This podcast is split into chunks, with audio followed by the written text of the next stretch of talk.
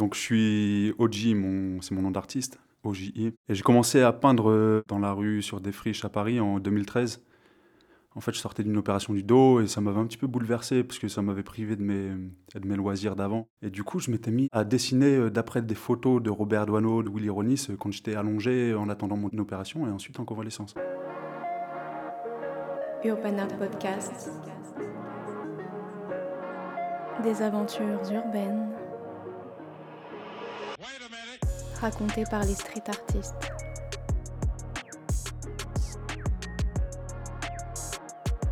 Et dès que ça allait un petit peu mieux, je dessinais beaucoup en terrasse, au café, euh, les gens qui étaient là. Et souvent, je leur donnais mon dessin avec une petite bulle de BD euh, qui disait oh, on va quand même payer une bière ou un café à l'artiste.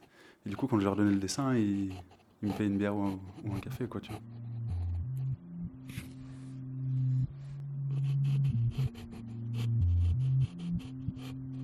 Mes premières bombes, j'avais envie de dessiner mes dessins et après de dessiner pour euh, enrichir la peinture derrière. Et vraiment, le dessin pour moi, c'était quelque chose qui allait nourrir la peinture. C'était pas, j'ai jamais fait de dessin fini, euh, encadré, tout ça. C'était vraiment pour la peinture.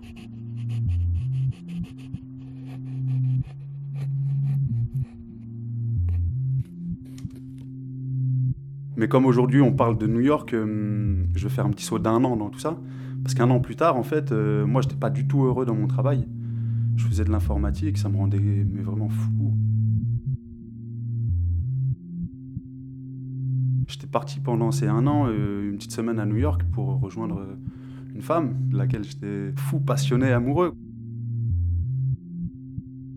J'avais vu que New York, c'était une ville qui était incroyable euh, à, à tous les niveaux, mais pour le graffiti et pour l'art en général, c'était une mine d'or.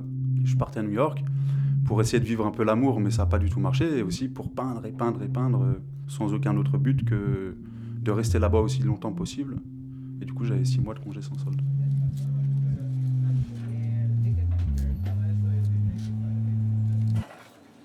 Donc j'avais vraiment euh, la dalle, j'avais la rage, il fallait que je peigne, il fallait que je sorte tout ça de ma tête. Et en fait, j'avais réussi à trouver une piole, euh, c'est une personne que j'avais rencontrée un petit peu, un petit peu plus tôt.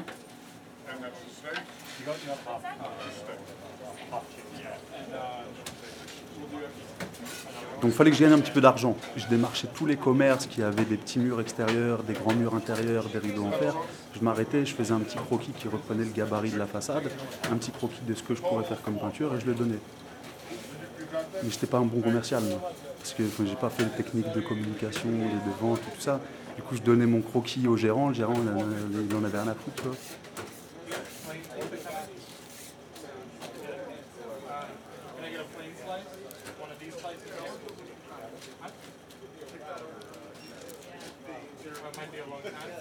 Je n'arrivais pas à trouver de boulot comme ça, sauf un petit peu plus tard avec des Japonais.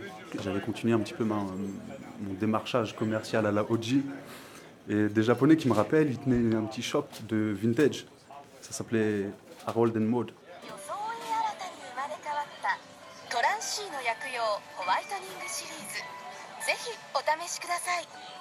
Un tout petit truc, je sais pas, il doit avoir 12 mètres carrés. Et eux, ils m'ont dit, waouh, G, on, on a envie de, de, décorer notre rideau en fer, tu peux nous faire un truc et tout. Du coup, je leur ai fait un truc, mais vraiment pour pas cher du tout, parce qu'ils étaient attendrissants, quoi. Puis moi, c'était ma première commande à New York, donc j'étais ravi. Je crois que j'avais pris 150 dollars alors que j'avais dépensé 200 euros, 200 dollars de matériel, quoi.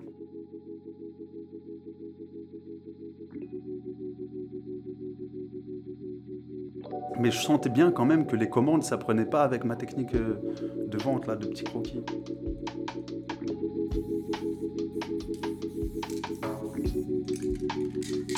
Bah, c'est pas grave, va peindre pour toi. Ouais, là, je tombe sur un graffeur dans la rue, je lui dis bonjour. Je dis, ouais, moi aussi j'ai bien envie de peindre. Il me dit, bah, viens, je t'emmène sur une friche. Il me dit, tu veux peindre quoi? À ce moment-là, je faisais beaucoup de portraits.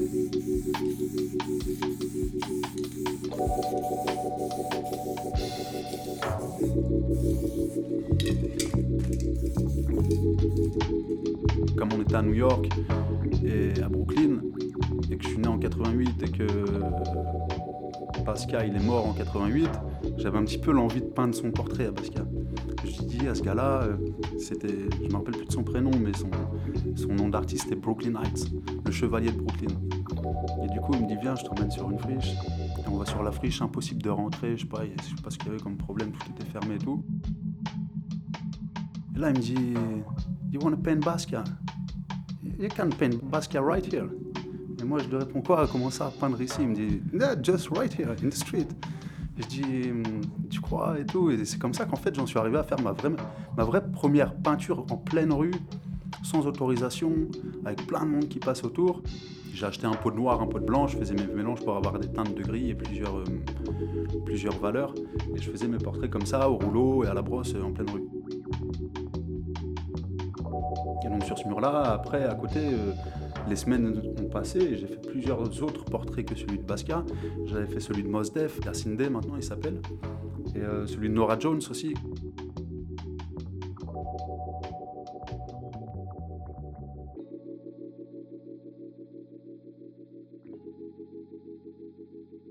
Et donc petit à petit, je commençais un petit peu à, être vu, à me faire connaître dans le quartier. Et donc j'ai rencontré pas mal de personnes euh, du quartier, beaucoup d'Afro-Américains. Et j'en suis arrivé à peindre euh, sur le Malcolm X Boulevard le portrait de, de Malcolm X. D'ailleurs, je me rappelle, ça c'était Mike, Mike m'avait vu peindre le rideau en fer d'une pharmacie un peu plus loin. Donc on avait commencé à sympathiser comme ça.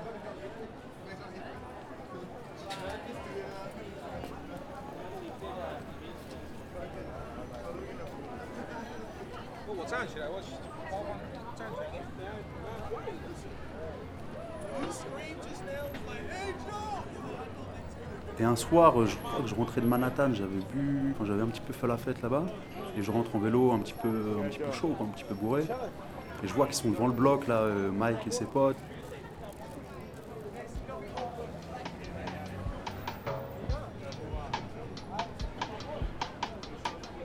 On en arrive à dire que, enfin, à se dire que le lendemain, sur le grand mur qui est là, qui fait trois étages, on va peindre Malcolm X.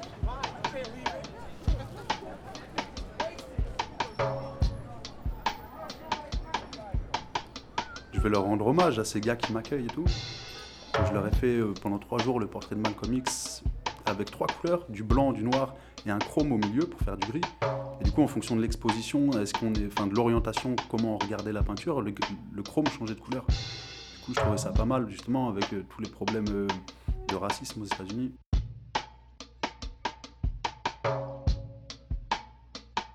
J'ai invité un graffeur, un writer à écrire une grosse citation de, Malcolm X au-dessus. Je suis très mauvais en lettrage, donc je me suis dit, pour rendre hommage à cette personnalité publique qui était Malcolm X, il faut quelqu'un qui, qui ait une calligraphie qui soit à la hauteur de la personne.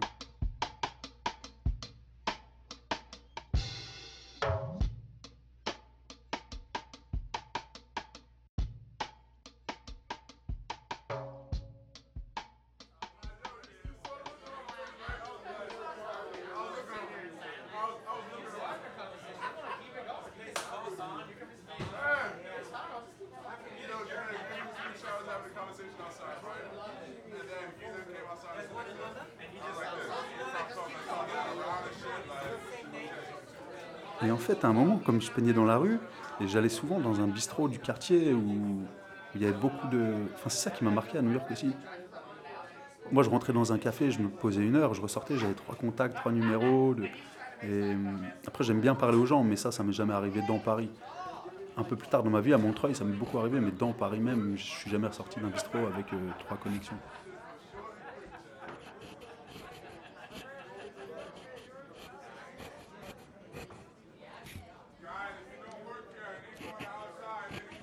Et là, dans un des, cafés de, de, Bed-Stuy, où je faisais mes petits croquis pour euh, aller livrer, là, toujours avec ma technique commerciale, il y avait un gars qui s'appelait Mitch.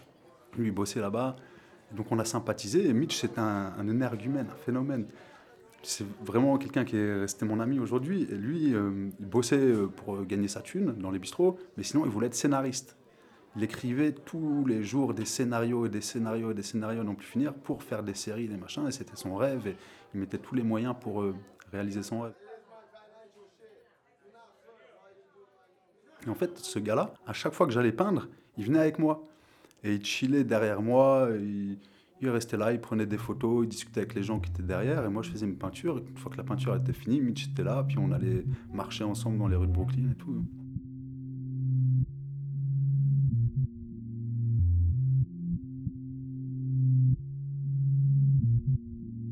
Je me suis rendu compte que ça servait à rien. Enfin, c'est pas, pas que ça sert à rien, mais en tout cas, moi, quand je démarchais les gens, ça fonctionnait pas.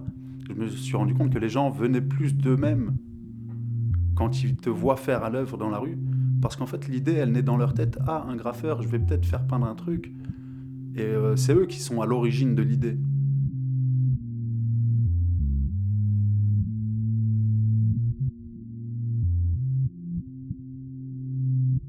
Mais ça faisait un moment que je voulais peindre au Bouchevik, au quartier de Bouchevik, euh, avec le Bouchevik collectif. Je leur avais envoyé plein de mails et tout, ils me répondaient pas, comme beaucoup d'artistes qui les contactent, ils, sont, ils croulent sous les demandes.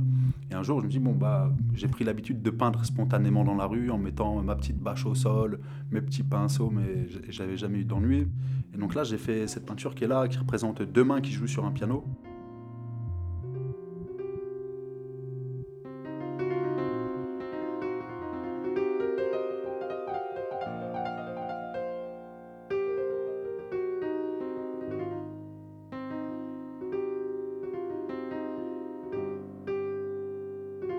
Mec de Williamsburg, qui est un autre quartier de, de Brooklyn, qui passe derrière moi et qui me dit Oh, that sounds like a record deal. Moi, je parlais très mal anglais, du coup, je j'essaie de me la faire expliquer ce qu'il ce venait de me dire. Il me dit That sounds like a record deal. il me dit En gros, moi, je suis musicien et quand je prends un contrat en studio pour faire de la musique, à partir du moment où je contractualise le truc, je me sens plus libre. Et donc, sur cette peinture, en fait, les deux mains qui jouent du piano, elles ont des menottes. Donc si la main gauche, elle va chercher les graves, la main droite, elle peut plus aller chercher les aigus. C'est pour ça qu'il me dit, il me dit voilà, c'est ça le, record deal, c'est le deal de l'enregistrement, le contrat d'enregistrement. Et il me dit voilà, t'as plus, plus de liberté quand tu prends le contrat.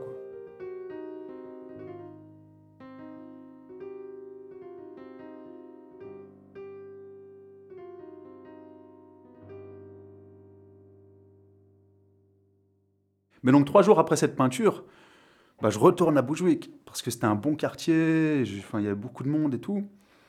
Et là, je passe devant un grand, un mec, un artiste mais, euh, qui est en train de faire un grand mur. Cet artiste est Jory Tagot.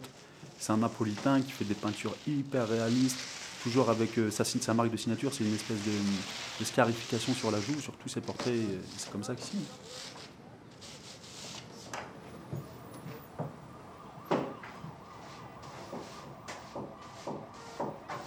Mais moi, je ne le connaissais pas encore à ce moment-là.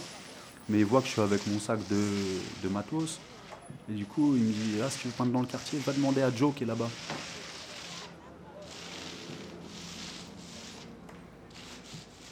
Joe, c'est aussi quelqu'un qui descend de l'immigration italienne. Je ne sais pas s'il est encore italien ou s'il est vraiment américain. Mais il me dit bah, Va voir Joe. Il va te donner un mur. Et donc, moi, euh, je dis Ok, vas-y, c'est cool. Je vais voir Joe. En fait, Joe, il n'était pas encore là au, dépôt. Et je tombe sur quelqu'un de sa famille, je crois que c'était son cousin. Et il me dit Bah attends, attends là, euh, je vais appeler Joe.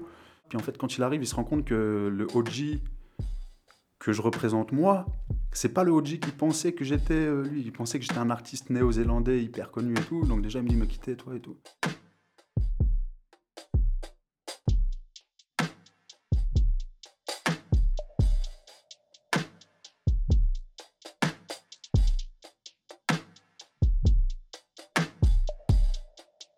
Je lui dis, bah tiens, regarde mon travail, voilà, il y a trois jours, j'ai fait ça. En fait, moi, je pensais que ça allait être euh, bénéfique à notre rencontre. Et en fait, quand il a vu cette peinture des deux mains là, qui jouent sur le piano, il, me regarde et il me dit, me dit, ok, you're not part of my crew. I never invited you. Il me dit, tu viens chez moi, tu peins sur mes, sur mes buildings à moi. Là, c'est mon territoire ici. Et tu viens, tu viens chez moi en me réclamant un mur, en me disant que c'est toi qui, il y a trois jours, a fait ça. Et là, il y avait le gros chien, là, le gros chien, il s'appelait Brooklyn, qui était, qui était là. Et je me dis, ah ouais, je passais un sale moment, moi.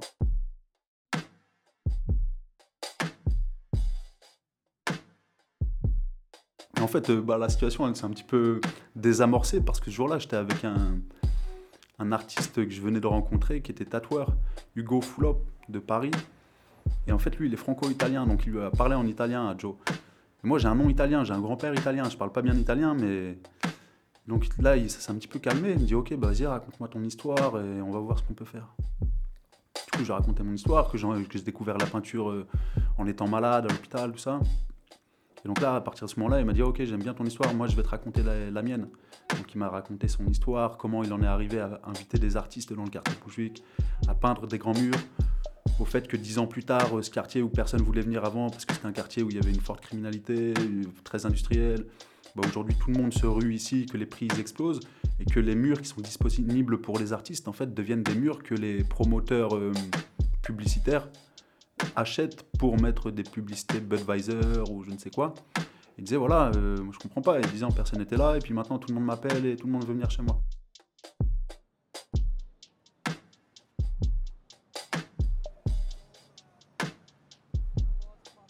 Mais après ce coup-là, il m'a dit allez monte dans la voiture, on va aller trouver un mur, on va faire tout le tour du quartier. Il m'a dit tu veux ça, tu veux ça, tu veux ça, tu veux quoi? Bah, Celui-là il est pas mal et c'est là on voit sur cette photo. C'est du coup je l'avais fait ce mur-là avec Hugo Fulop, le, tatoueur. Et c'est Jimi Hendrix qui a à la place des cheveux, il y a un, lettrage abstrait où il y a marqué Voodoo Child. Et autour il y a un gros mandala de toutes les couleurs. Et voilà, on était content, on, fait, avait fait un grand mur euh, dans Bushwick, vraiment un gros mural.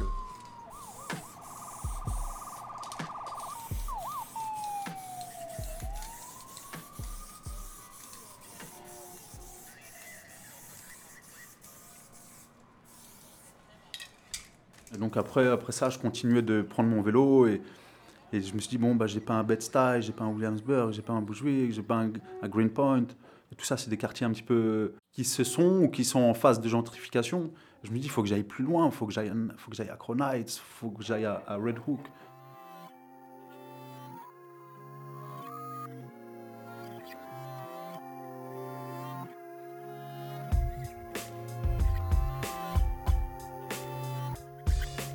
J'avais un petit peu cette adrénaline du graffeur qui fait quelque chose d'illégal parce que j'avais pas le droit de peindre, mais tout en ayant euh, le calme parce que je peignais pendant des heures avec en fait euh, de l'acrylique liquide, des rouleaux, des brosses.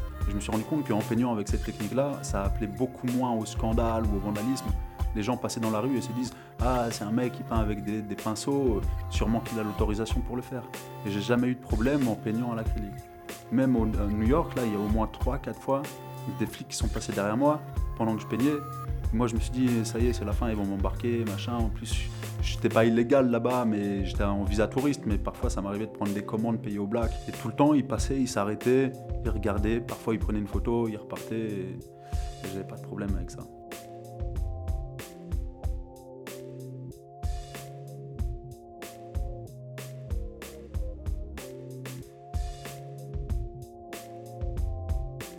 Un jour, euh, j'étais contacté par euh, un Marocain qui était là-bas depuis, euh, je sais pas, 10-15 ans, Rocco, de Spread Art, New York City. C'était son assaut et en fait, il organise. lui, c'est un ancien b-boy en fait. Mais maintenant, il fait de la peinture, il fait de la calligraphie abstraite. Il a fait une grosse façade qui, est- assez connue sur Bed-Stuy avec le portrait de Biggie.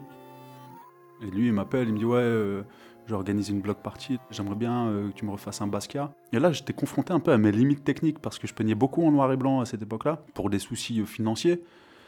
Et euh, lui, il m'a dit Ouais, j'aimerais bien que tu me fasses un truc en couleur. Et c'est la première fois un peu que je m'essayais à la couleur autrement qu'avec un fond abstrait, vraiment de représenter les couleurs naturelles du- d'un portrait. Et là, j'aimais pas du tout mes couleurs, je trouvais que ça faisait pas du tout réaliste, tout ça. Et pour contourner ce problème technique, j'en suis arrivé à peindre ce portrait de manière un petit peu abstraite, avec des aplats. Et puis, dans la suite de, de- ma démarche, ça m'est un petit peu resté ça, de me dire euh, Mais en vrai, on n'est pas obligé de faire quelque chose de réaliste, on peut euh, s'affranchir des règles et faire quelque chose de joli euh, à regarder, où on reconnaît Basquiat. Et du coup, c'est vraiment pendant cette block party que je me suis rendu compte de ça, des limites que j'avais en couleur, et qui m'ont par la suite donné envie de travailler les couleurs.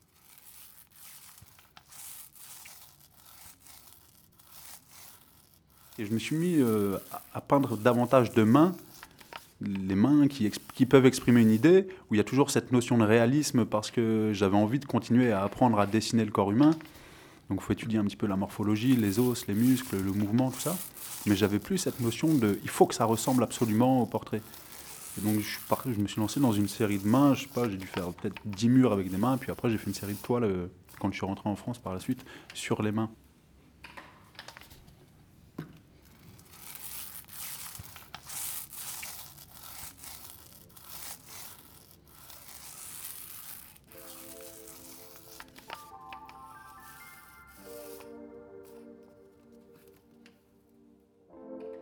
New York, c'est la ville où être artiste, c'est un métier et c'est louable, plus qu'en France où être artiste, ça peut être parfois considéré comme être un marginal ou quelqu'un qui s'est trompé de circuit. Enfin, je sais pas, récemment, on avait une ministre ou une députée qui disait qu'être artiste, c'est une erreur de parcours. Alors que moi, je pense que les erreurs de parcours, c'est d'être vraiment euh, construit pour être un travailleur modèle au sein de l'école, du collège, du lycée. Alors qu'en fait, l'être humain, il a besoin de se nourrir, mais après, il a besoin de créer, d'oublier un petit peu ses démons, d'avoir conscience d'être sur la Terre et qu'un jour, il va disparaître et qu'il comprend rien à ça. Alors du coup, je trouve que la création artistique et poétique, ça nous permet de sortir de, ces angoisses-là. Après six mois d'effervescence de, new-yorkaise et de réalisation artistique, je me suis dit, mais en vrai, j'ai enfin trouvé un métier qui me plaît. Alors ça va pas être facile pour euh, le faire et gagner ma vie, mais en tout cas, c'est un vrai métier. Alors que quand, avant de partir à New York, je me disais, il faut que je vive cette parenthèse pour après retrouver, entre guillemets, un vrai métier. Et aujourd'hui, 6-7 euh, ans plus tard, c'est un vrai métier. Vraiment, New York, ça m'a retourné la tête pour ça. non, c'est possible et, même c'est gratifiant. Et euh, ça, j'ai apprécié. Parce que ça m'a vraiment profondément changé mon état d'esprit.